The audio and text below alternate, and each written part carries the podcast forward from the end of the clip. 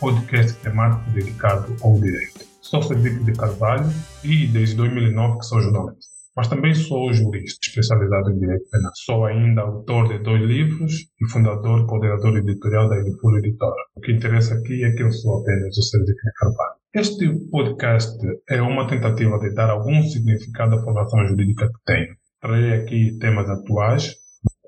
Meus convidados serão, logicamente, quase sempre juristas. Quase sempre. Porque teremos especialistas de outras áreas. E esta exceção será feita para que nos permitam fazer aqui uma abordagem multidisciplinar a nível do direito. É uma honra iniciar este podcast com Marcolino Moura formado em Direito desde a licenciatura até o doutoramento. Foi primeiro-ministro de Angola de, de 1992 a 1996. Depois foi secretário executivo da CPLP de 96 até 2000. Atualmente é professor de Direito, advogado, é autor e escritor de mais de duas dezenas de livros. O tema central da nossa conversa, porque será mais uma conversa do que entrevista, é justiça restaurativa e sua aplicação aos processos judiciais por corrupção. Ao longo desta conversa, falamos sobre o direito costumeiro, falamos sobre o sistema judicial assente no direito punitivo, a reconciliação nacional e a liberdade no exercício da magistratura. Ainda, também, foi possível falarmos um pouquinho sobre o ensino do direito e muito mais. Desejo-vos uma boa escuta e não se esqueça de subscrever o nosso podcast em direito.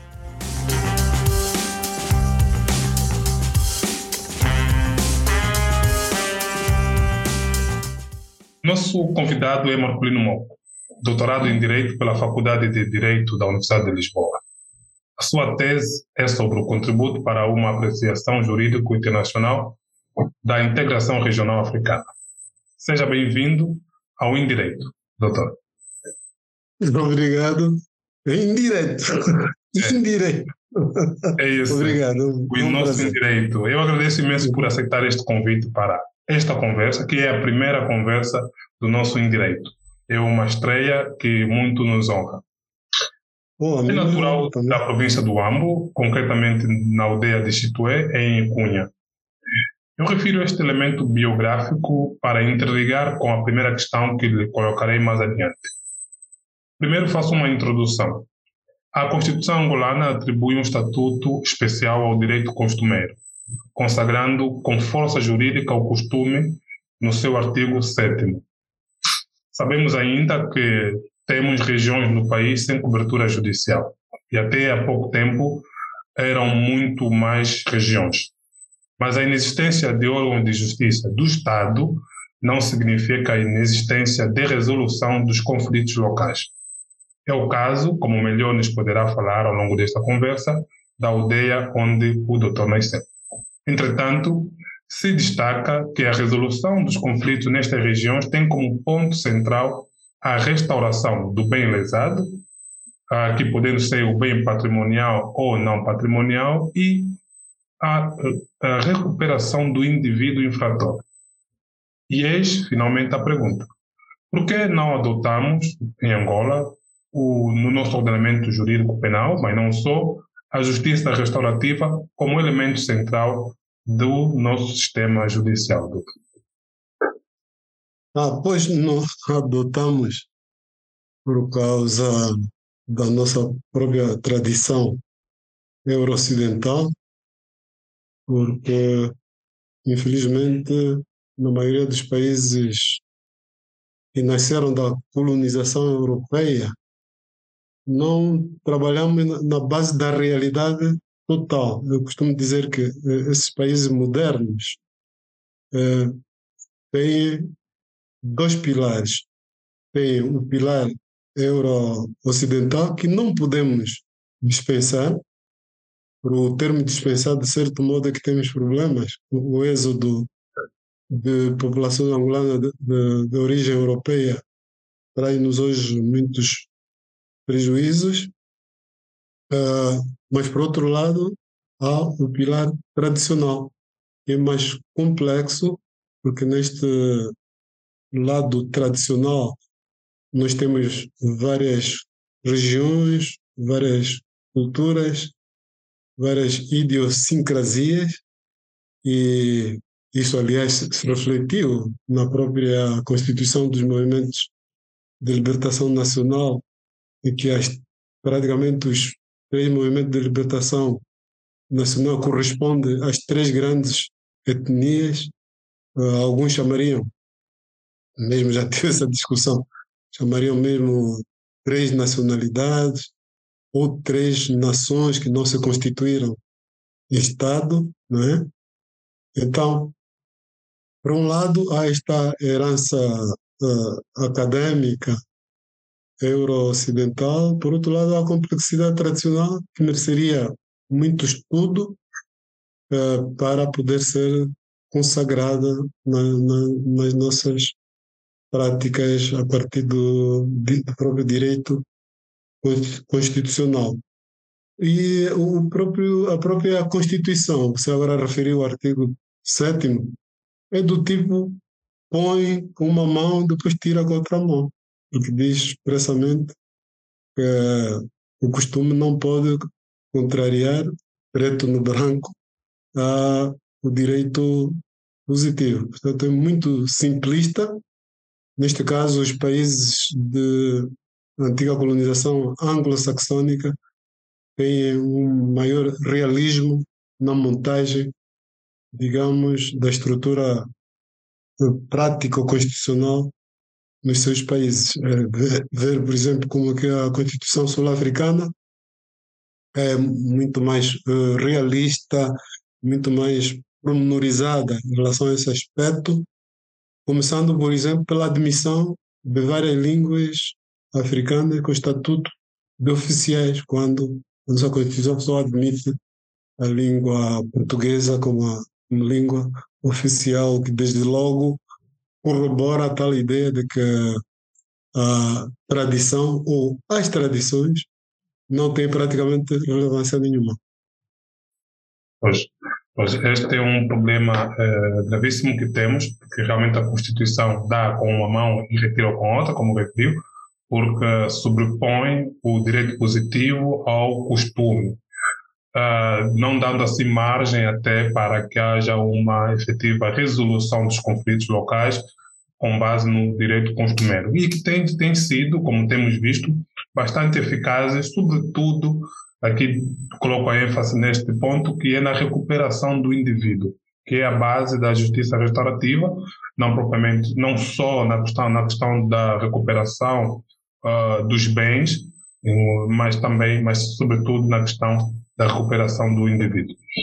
Uh, o nosso sistema judicial, uh, como sabemos, ele é mais punitivo do que preventivo, é assim, né? Inclusive, o próprio sistema, uh, o próprio direito em si assenta muito na base do direito preventivo, de uma questão da prevenção do, dos futuros, dos conflitos futuros, mas o nosso, inclusive, diz, vai lá, descura imenso essa parte do direito preventivo e está mais virado para a questão da punição. Mas é, e isto é muito facilmente verificável pelo excesso de condenações e até encarceramento em massa nas prisões.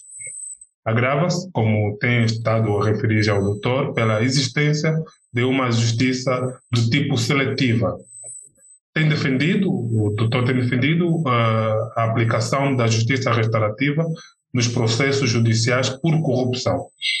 E acredita, e aqui vai a minha questão mais direta, acredita que a justiça restaurativa seria de extrema relevância para uma contribuição do sistema judicial ao permanente apelo que é feito uh, para a reconciliação nacional?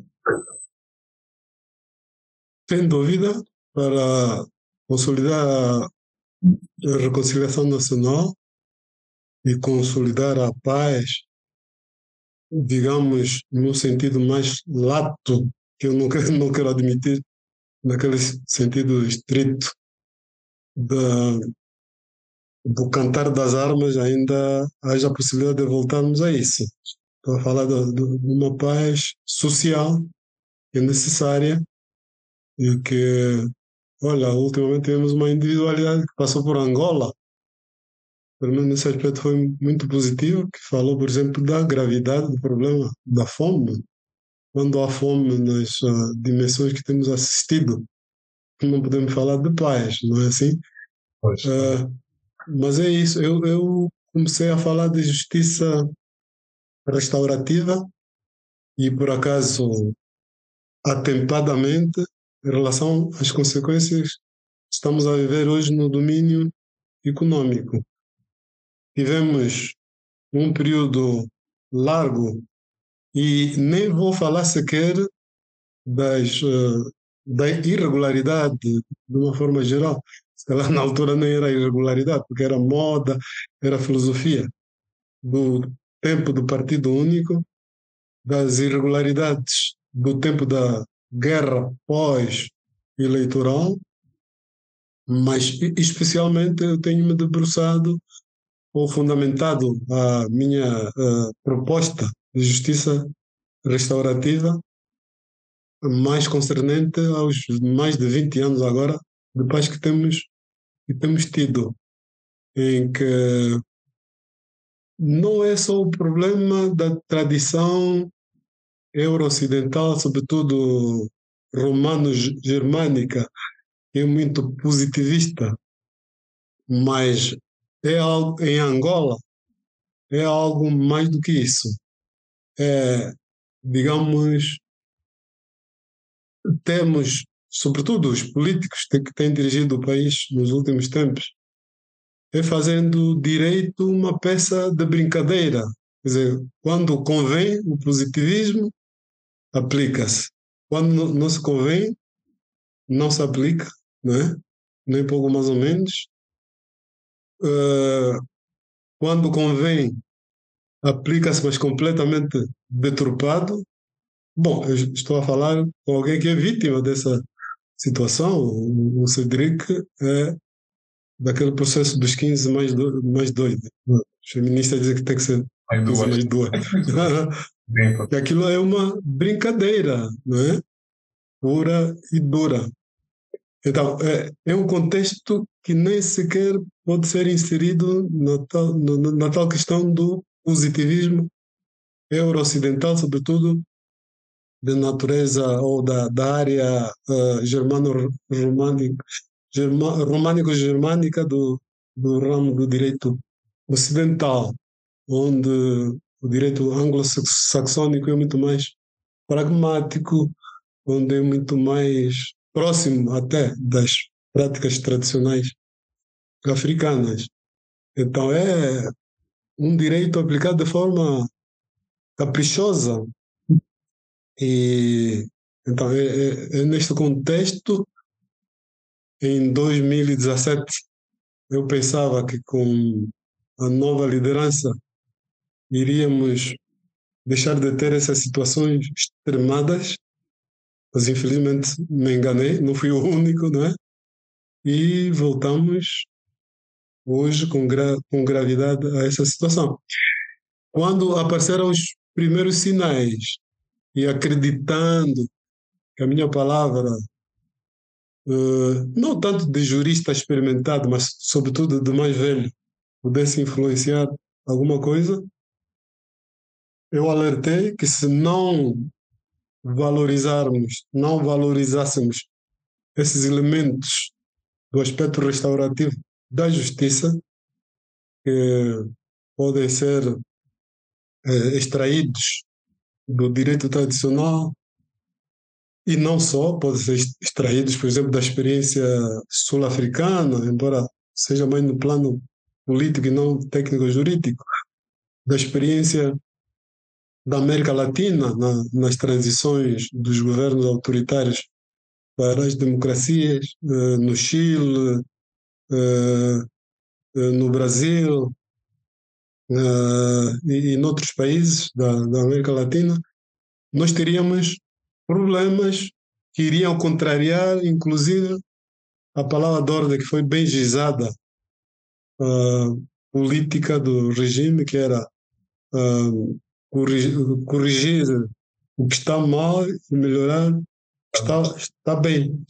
Correspondia mais ou menos a esse, a esse ideário uh, restaurativo. Mas uh, acho que hoje não é preciso acrescentar mais nada para se dizer que eu tinha toda a razão, que essa ideia de aplicação de suposta, e é bom sublinhar esse adjetivo, de suposta aplicação do direito puramente penal de recorte euro-ocidental, uh, mas que no fundo o problema é a seletividade, o problema é o caráter vingativo e até para saciar aspectos de inveja entre elementos do próprio regime, não é?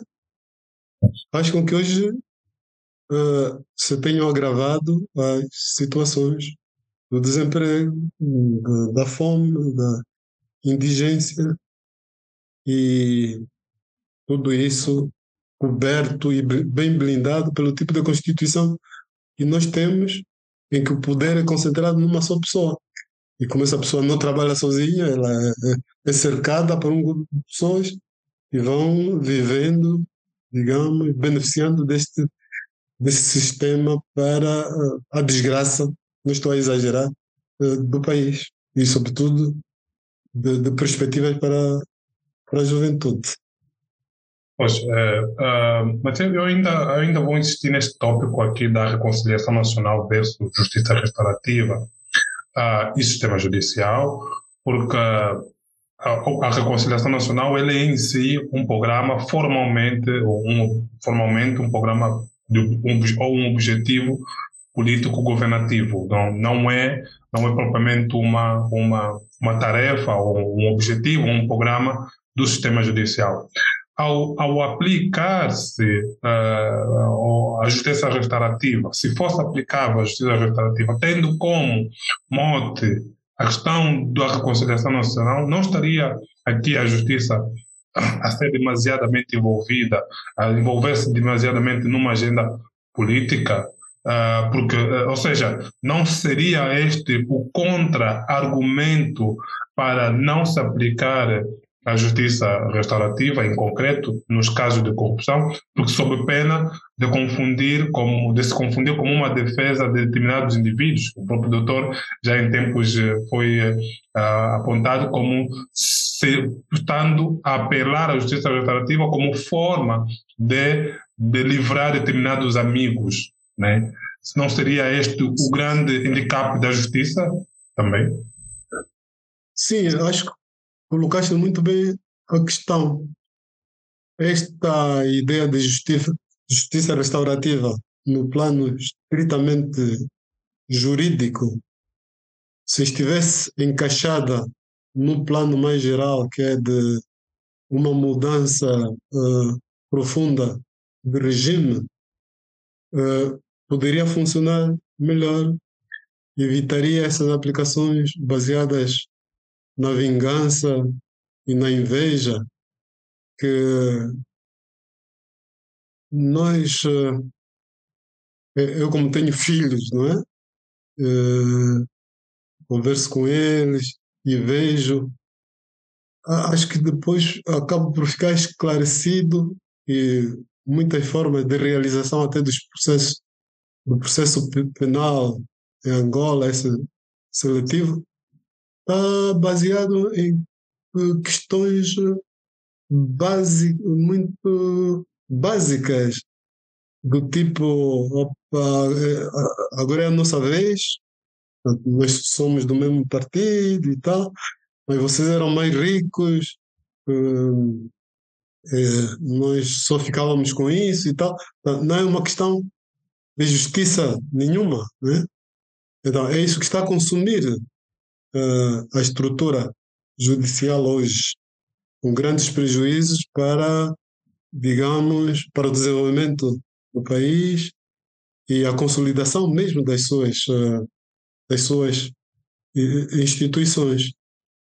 Na verdade, você diz muito bem, isso é consequência de não, não termos aplicado num plano mais geral, num plano de regime, uma ideia de, de restaurativa também, como, como se fez na África do Sul, por exemplo, em que, pelo menos nos anos uh, diretamente subsequentes, deu bastante resultados. Agora parece que há algumas apreensões, parece Nelson Mandela já, já morreu há bastante tempo, uh, Desmond Tutu também já morreu há bastante tempo, e outros, um, outros agentes deste formidável processo sul-africano, sul-africano parece que estão a ficar esquecidos e, e as consequências parecem estar a surgir, só que a África do Sul tem uma esperança.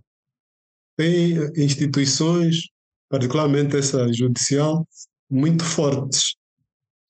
Tem já um tipo de democracia, embora o partido no poder seja o mesmo desde o início até agora, mas tem, digamos, algumas formas de fuga uma espécie de totalitarismo que tem sido, digamos, alimentado nos nossos países, especialmente Angola. Para não falar de outros países. Vou dizer que me meti no, na política dos outros. então, é, na verdade, nós devíamos começar por, um, por uma ideia restaurativa. Repito, tu tens toda a razão no, no contexto de regime. A, a COIEPA, que é aquela instituição das igrejas, quantificada pelo, pelo Dom Caminho e Tony Zinga, pelo reverendo Tony Zinga, uh, martelaram nessa ideia antes do fim do conflito. Mas logo que o conflito terminou, onde a componente vitória militar do, do governo teve grande peso, nunca mais se falou, falou nisso. Foram-se promovendo eventos, festas, entre aspas, uh, promoveu-se a ideia de que José Eduardo Santos era o, o, o, praticamente o único, uh, como, que se, como dizem, engenheiro, ou arquiteto artífice da paz. Ah, outro termo que estamos a esquecer agora. Era o arquiteto da paz. O arquiteto da paz. Então, a propaganda agitou tanto isso que as próprias igrejas esqueceram-se que faltava um elemento de que eles falavam antes. Era preciso, nessa altura, ao nível político, Angola parar, entre aspas, não é? é importante sublinhar essas aspas, no sentido de se construírem elementos sérios de reconciliação nacional. Aí devia deviam surgir termos como os que surgiram uh, no âmbito da Comissão da Verdade da, da, da África do Sul, como reconhecimento dos erros cometidos, da, das mortes, uh, uh, enfim, da, da, do próprio arranque para a nossa independência de, de forma unilateral, né? não culpando só o, o MPLA, naturalmente, porque a FNLA se ganhasse, com certeza que ia fazer a mesma coisa. Pois. Quem sabe a UNITA também faria a mesma coisa, se tivesse força para tal, na altura não tinha. Uh, por isso foi a organização que mais falou da democracia, até disse, disse não, tá, ficou claro que havia esperança dos números da, da, da matriz um mundo que facilitariam a vitória eleitoral da, da UNITA com toda facilidade e eh, quem sabe a partir disso estabelecer-se também um partido único durante vários anos, até 92 também, não é? Eh, eh, eu costumo dizer que era moda, por isso que eu costumo considerar que eu me perdoei em relação à minha participação nessa altura, que era moda. Agora, não podemos perdoar que até agora se continua a aceitar o unilateralismo do regime né?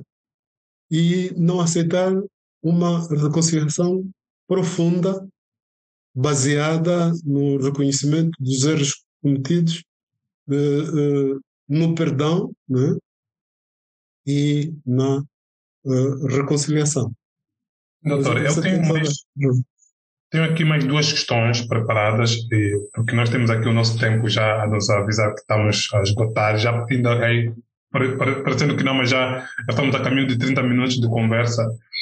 Um, e eu queria tocar nessa questão ainda uh, da reconciliação nacional enquanto um pacto de regime, que é não existindo este pacto, mas existindo vontade do sistema judicial em atuar mais na base de uma justiça restaurativa, será que nós teríamos uma autonomia do próprio sistema judicial para atuar, visto que Uh, como sabemos, não há praticamente uma separação de poderes. O sistema judicial está muito dependente do sistema político, ou seja, há liberdade para o exercício da magistratura, de modo que determinados juízes, diante de uma situação tão flagrante, tão grave como, por exemplo, o, o, a corrupção de milhões, o desvio de milhões de dinheiro, não está exatamente não está focado na punição do indivíduo infrator, mas na recuperação e restauração do indivíduo e daqueles estabelecimentos ou instituições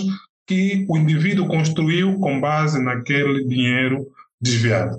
Será que teríamos um, alguns juízes liberdade suficiente para atuar dessa forma?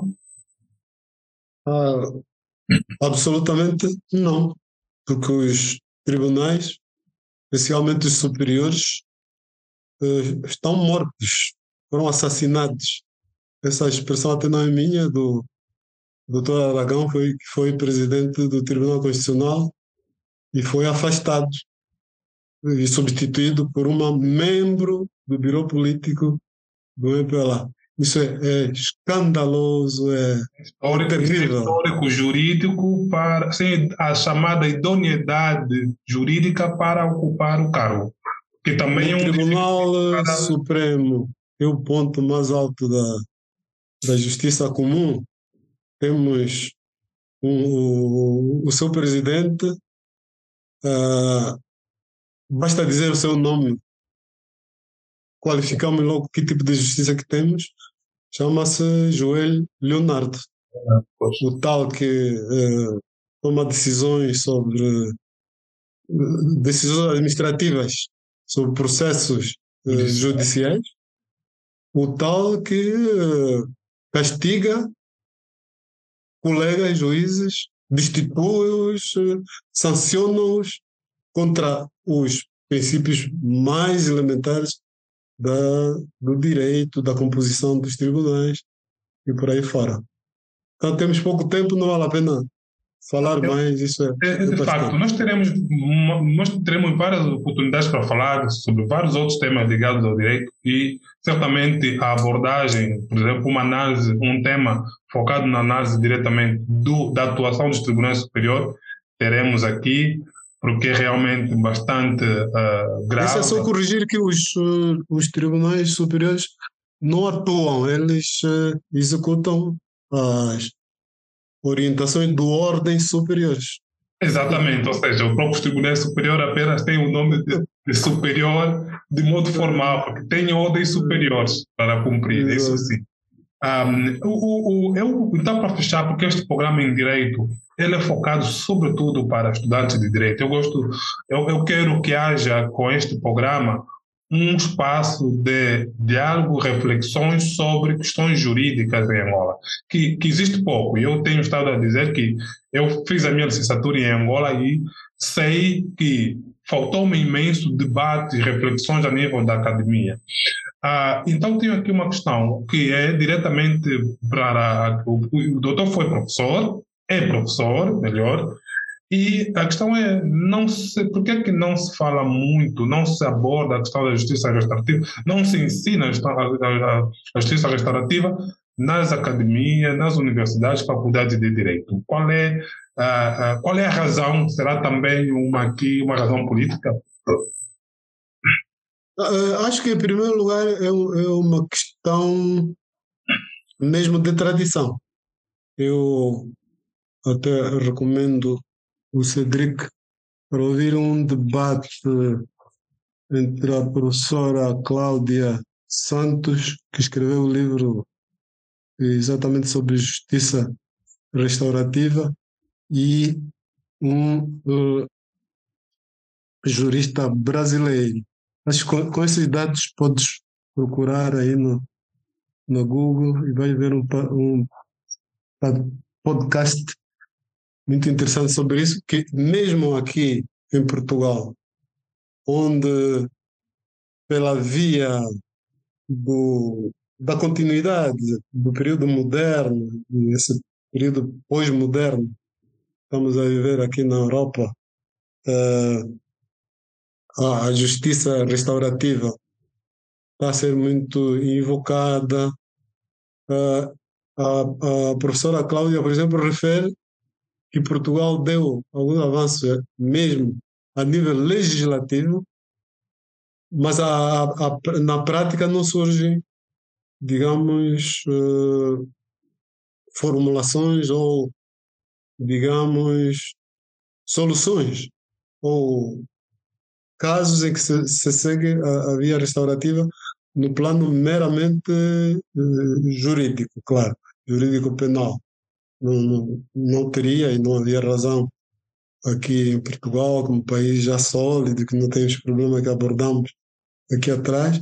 Portanto, o problema coloca-se mesmo no plano jurídico, penal, eh, judiciário, e não há, digamos, uma utilização uh, de, desta deixa que a própria, uh, o próprio fenômeno legislativo resolveu, pelo menos em relação aos crimes uh, de caráter particular, em que os,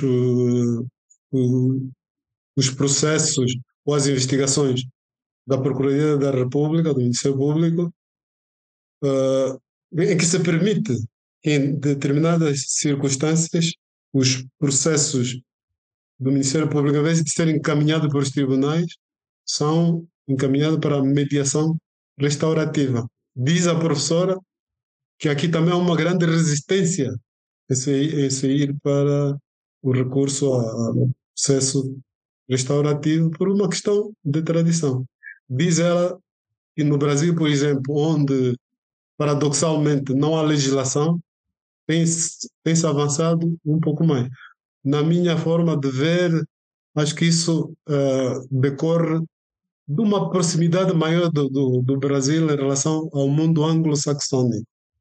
É. Uh, acho que é essa. Então, em, em Angola, há o problema de tradição acadêmica, que estamos muito virados para as práticas positivistas eh, euro-ocidentais, do, do, mais do, do ramo romano-germânico, mas por outro lado, tendo em conta aquilo que estamos aqui a abordar, o próprio regime não estaria interessado em enveredar por essa via, porque não, não teria a possibilidade de, do exercício da vingança, do exercício da, da, da inveja, e, o monopólio, né? O, monopólio, o monopólio da repressão em si. Exato, o monopólio da repressão, muito bem dito.